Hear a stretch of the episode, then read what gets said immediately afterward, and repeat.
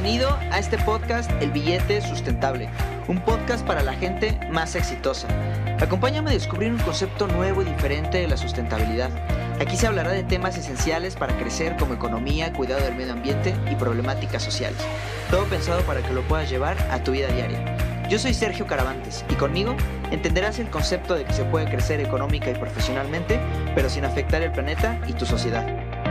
¿Estás preparado? Todo tuyo.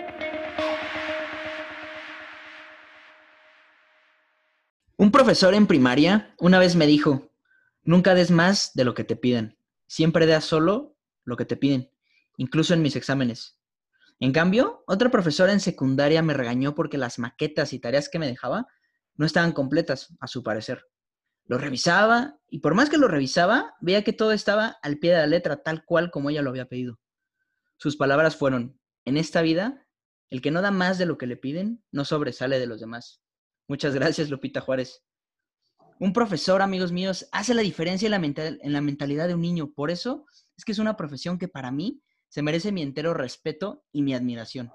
Es importante que un niño crezca con una buena educación, no solamente educación escolar, sino educación para la vida. Siempre he dicho que las escuelas deben enseñar ética y valores, finanzas personales y por supuesto cuidado del medio ambiente. Aprenderse a la fecha de independencia es muy fácil, pero entender los valores, el coraje que se necesitó o la lección aprendida al haberse independizado tu país no es nada fácil. Por eso es que los profesores nos marcan, nos moldean y pueden cambiar la vida de un alumno. Son un pilar fundamental para nuestra sociedad. ¿Qué tal amigos míos? Yo soy Sergio Caravantes, soy consultor ambiental y de desarrollo sustentable. Bienvenidos a este episodio número 16 de este podcast El billete sustentable. Y pues nada, el día de hoy, amigos míos, tenemos un tema increíble, un tema importante y muy interesante. Y para eso es que estamos con una persona que, híjole, yo admiro mucho. Y ella es mi madre y pues ella nos viene a platicar de toda su experiencia como maestra. Ella, su profesión más importante es ser mamá de tres niños. Eh, ella es maestra de inglés desde hace 12 años y cuenta con, un Teacher Certificate y tres Teachers Knowledge Test Certificates. Y además tiene dos diplomados en filosofía para niños. Y es una persona que dice que está muy enamorada de sus alumnos y apasionada de lo que hace. Astrid, Mom, muchísimas gracias por estar aquí con nosotros. Bienvenida. Muchas gracias, Sergio. Mil gracias por invitarme. La verdad, nunca pensé estar aquí en tu podcast. Sabes que soy tu fan número uno. Estoy muy emocionada, muy honrada y bueno, feliz, feliz de estar aquí compartiendo un poquito de tu mundo. Gracias por invitarme. No, hombre, la verdad es que el placer es nuestro. Ya, ya nos hacía falta juntarnos.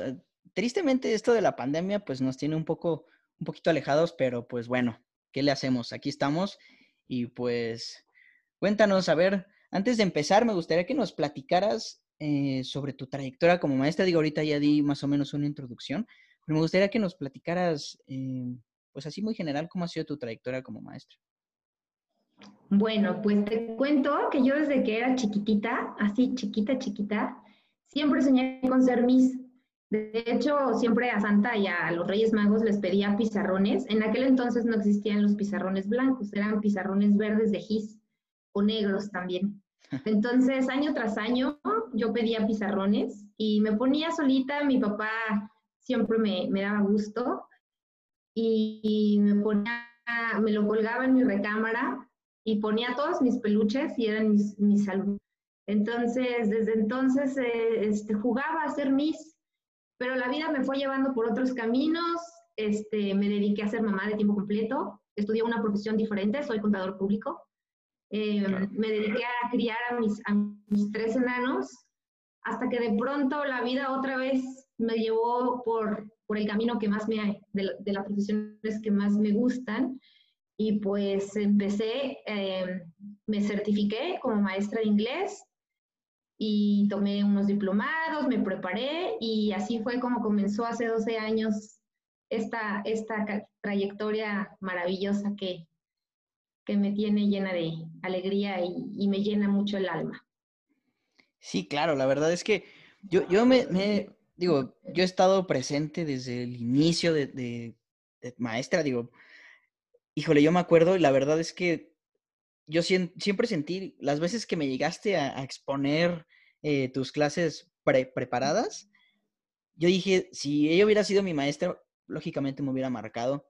Em, todos los, los ahorita que, he visto todos los proyectos que tú has hecho con tus alumnos, eh, veo que realmente son, son proyectos que marcan y dejan huella. Por eso es que quise hacer este episodio, precisamente porque eres una persona totalmente sustentable en el pilar social.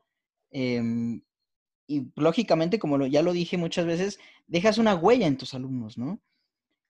Y aquí es donde nace esta, esta, esta pregunta que, que, es muy importante. Para ti, ¿qué representa el ser maestro?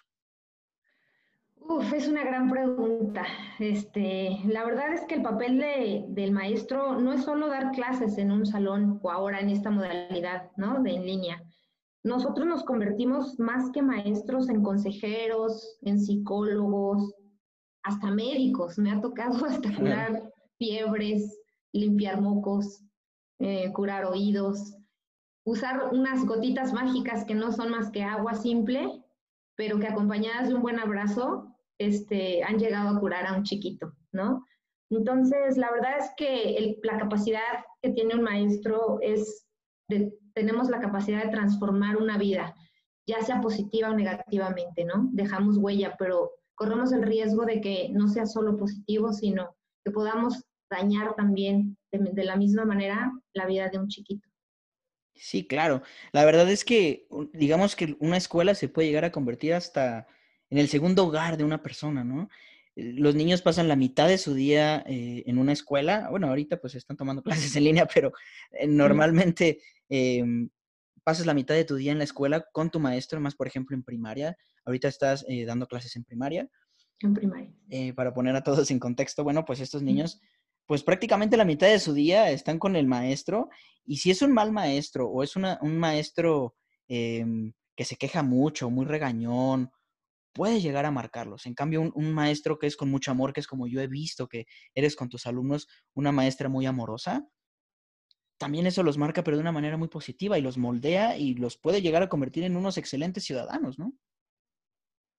Sí, definitivamente. Ah, hay veces que lo único que tienen los chiquitos para ser felices son los momentos que pasan en el colegio o con sus compañeritos o con nosotros, porque pues tenemos de todo, ¿no? Hay niños muy abandonados que somos su única compañía y entonces pues es nuestra oportunidad de hacerles el día más bonito.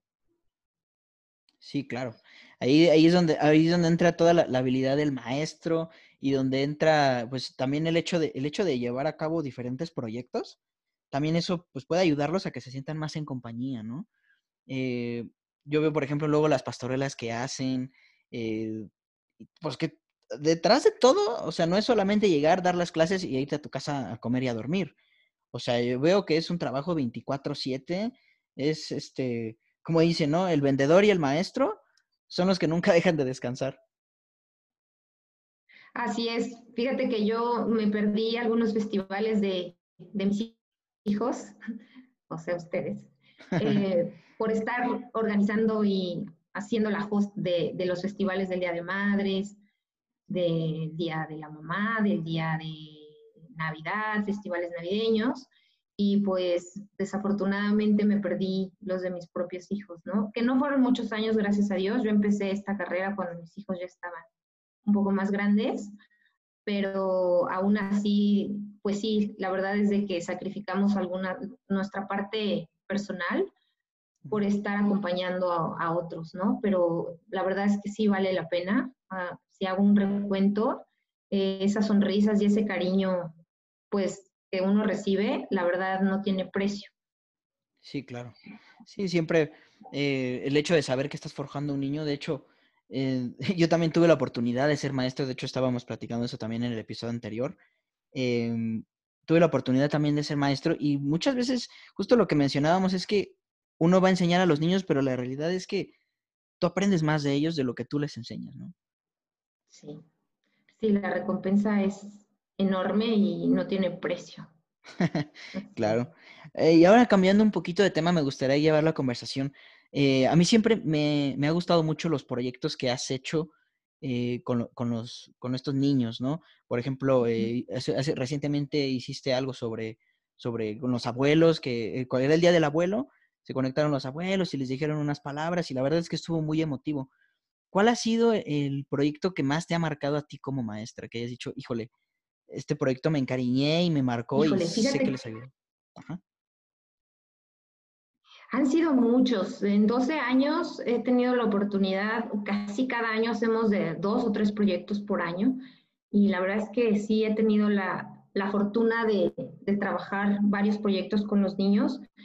Em, y aquí el objetivo, no tengo uno en específico, pero el verlos brillar, el ver como un chiquito inseguro de pronto le das las armas para que sus propias habilidades las, las potencialice y se desarrolla en lo que más le gusta, es impresionante. Tengo chiquitos, por ejemplo, que pues en el inglés no, no dan una, ¿no? Pero son excelentes bailarines o dibujan increíble o son buenos para artes plásticas.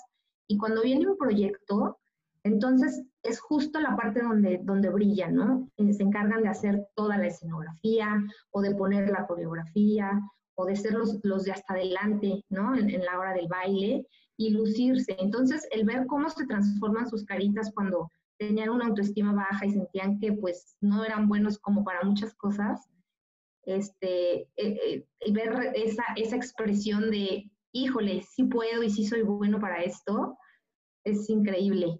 Em, uno de los proyectos también más fuertes y más, como dijiste tú, en donde en lugar de enseñar llegué yo a aprender, fue justamente el primer año de, que, di clases, mi primer dito año, yo entré a un colegio en donde em, había muchísima inclusión. Teníamos niños de todos, de todos. Tuve chiquitos, ese mismo año yo daba inglés a todo el colegio, eran, era solamente primaria y estábamos todos revueltos. Y entonces yo tenía chiquitos con síndrome de Down, tenía chiquitos con parálisis cerebral, tenía chiquitos con retraso mental, algunos otros con muchos problemas emocionales que habían sido adoptados varias veces, pasaban de un hogar a otro. Y entonces yo llegué este, con una crisis emocional que fue lo que me, me llevó a, a, a, buscar trabajo y a, y a realizarme como, como maestra, que era mi sueño. Fue así como llegué. Ya sabes que las crisis son las que hacen que te mueves de tu zona de confort. Claro. Pues esta crisis me llevó a hacer mis y llegué yo, según yo, llena de problemas y, de, y, de traumas y cosas que según en mi cabeza no podía solucionar.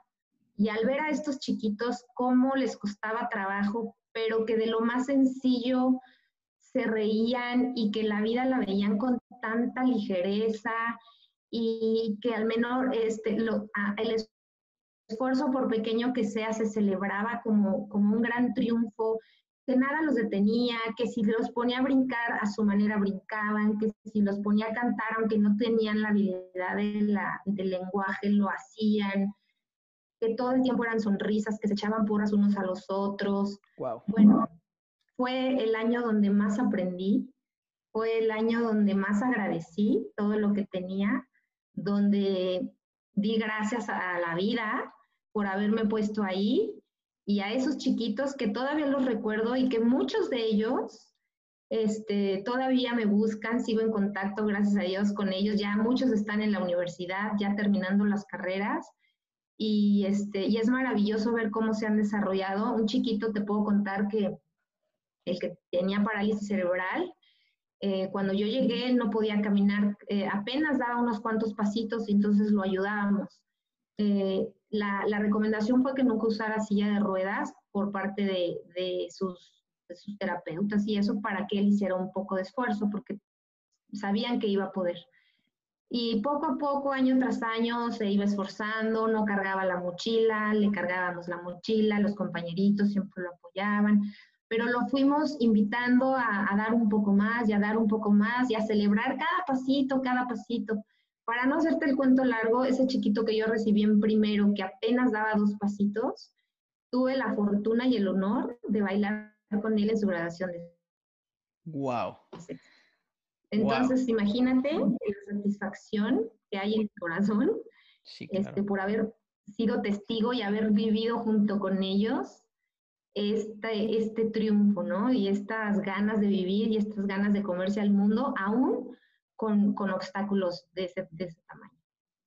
Sí, claro, ¿no? Y aparte, em, justamente igual el episodio pasado estamos platicando de, de, esta parte de inclusión social y al final de cuentas son las personas que más e, esfuerzo tienen que hacer. Para mí son unas personas muy valientes. Yo los considero como unos superhéroes porque pueden con todo. Eh, mis respetos para ese niñito. Híjole, la verdad es que qué orgullo eh, haber, haber hecho ese, baile con él.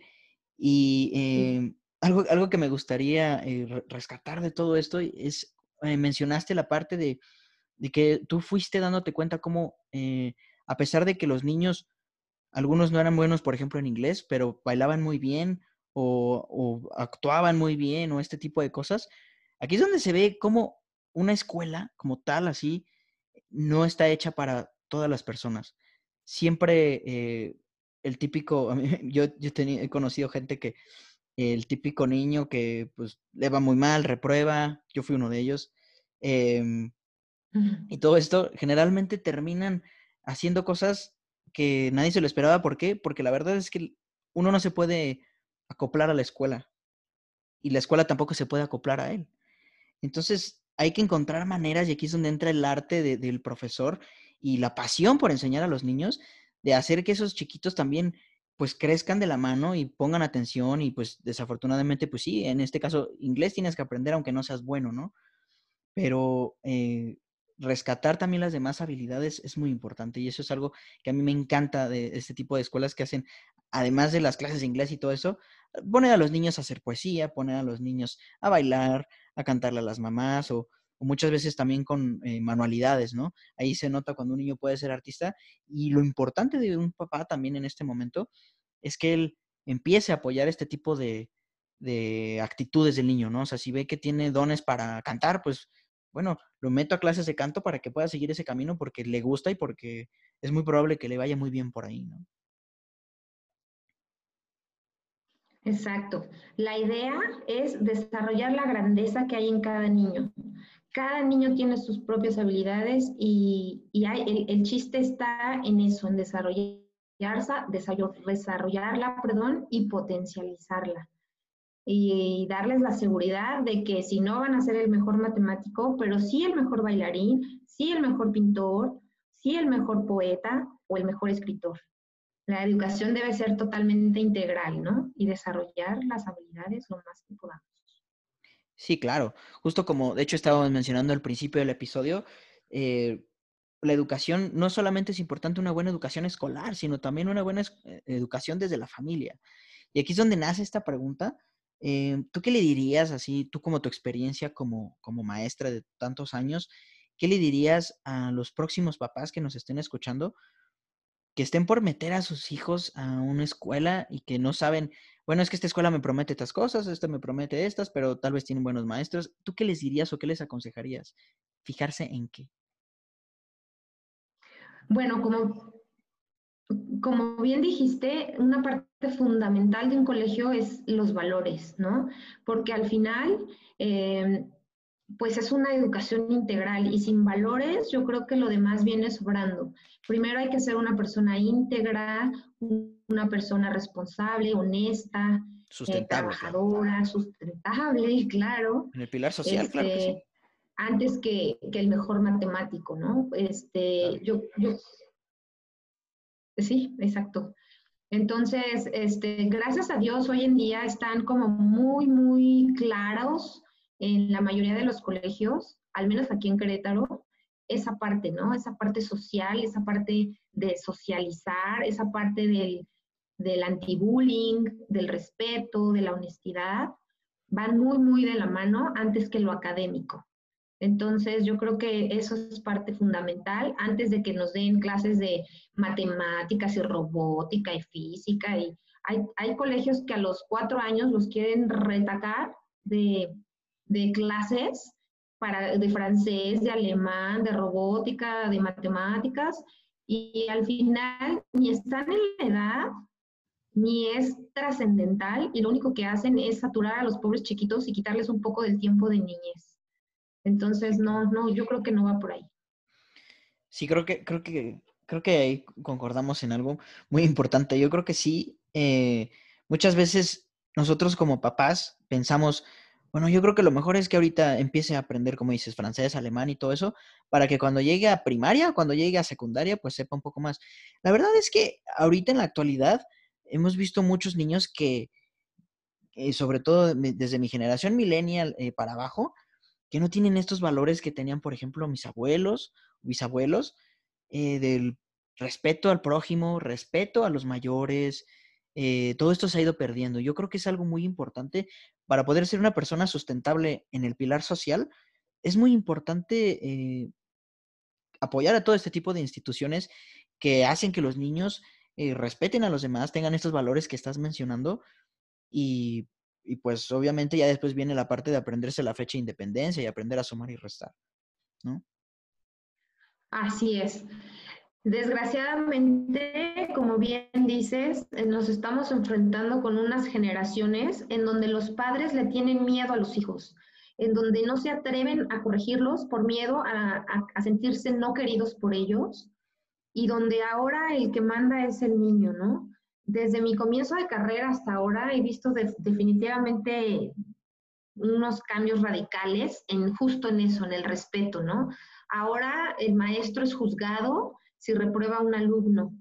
El maestro es juzgado si corrige al alumno, si le llama la atención, si lo quiere educar. Es no te metas, porque vas más allá?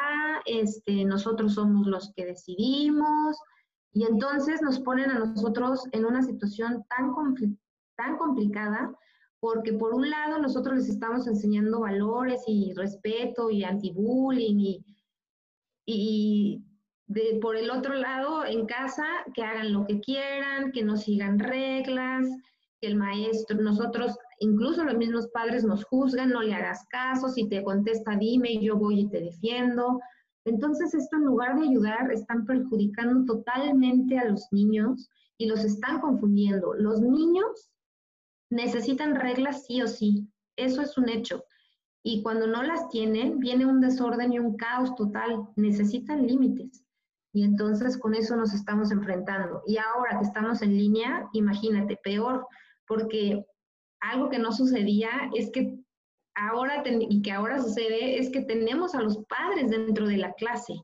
¿Por qué? Porque estamos en línea, estamos en los hogares y los papás están al lado revisando coma tras coma este, lo que los maestros estamos diciendo para encontrarnos el error y atacarnos, ir sobre nosotros, ¿no? Y entonces, ¿qué modelas ahí al, hijo?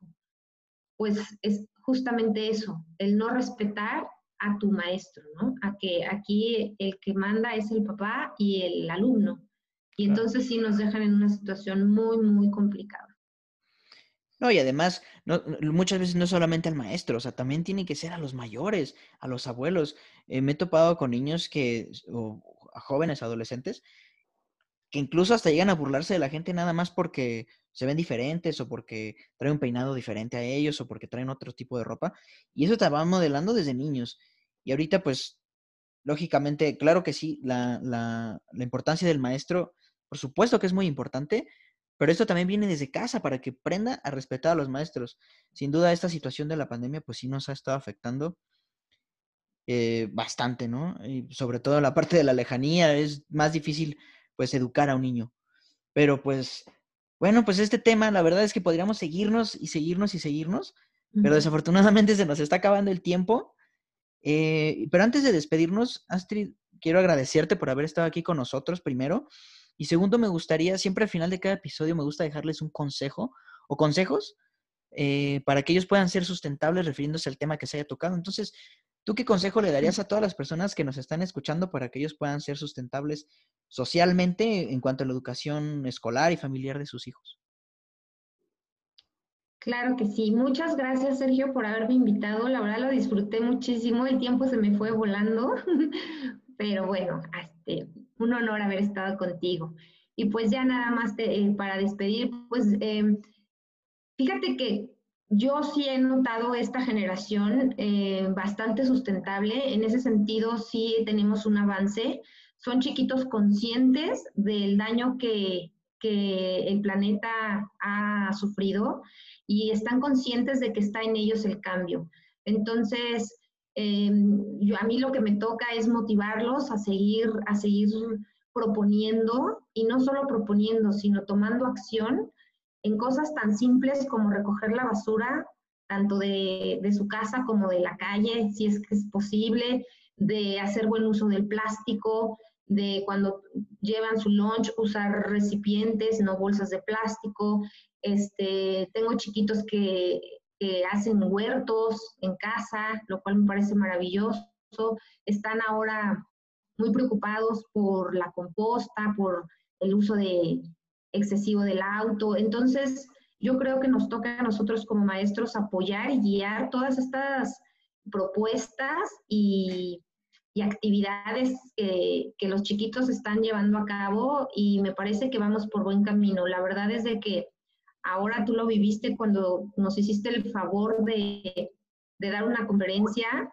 Estaban todos muy interesados porque de sustentabilidad porque es un tema que les, que les atrae muchísimo porque quieren tomar acción. Y entonces me preguntan, ¿qué, qué más les puedes tú este, aconsejar para, para que ellos puedan llevar a cabo desde su casa y fuera de ella? Ok, bueno, pues, pues muchas gracias. Eh, gracias por, por, el consejo. Y muchísimas gracias también a todos ustedes por habernos escuchado en este episodio hasta el final. Sin duda ustedes también eh, están contribuyendo a una mejora en nuestro planeta. Astrid, muchísimas gracias por estar aquí con nosotros.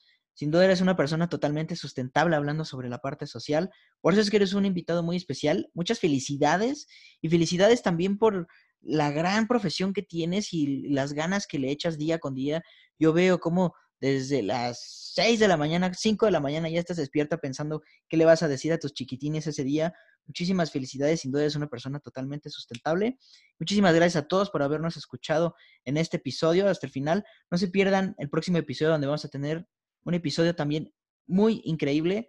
Que tengan una excelente tarde. Hasta luego.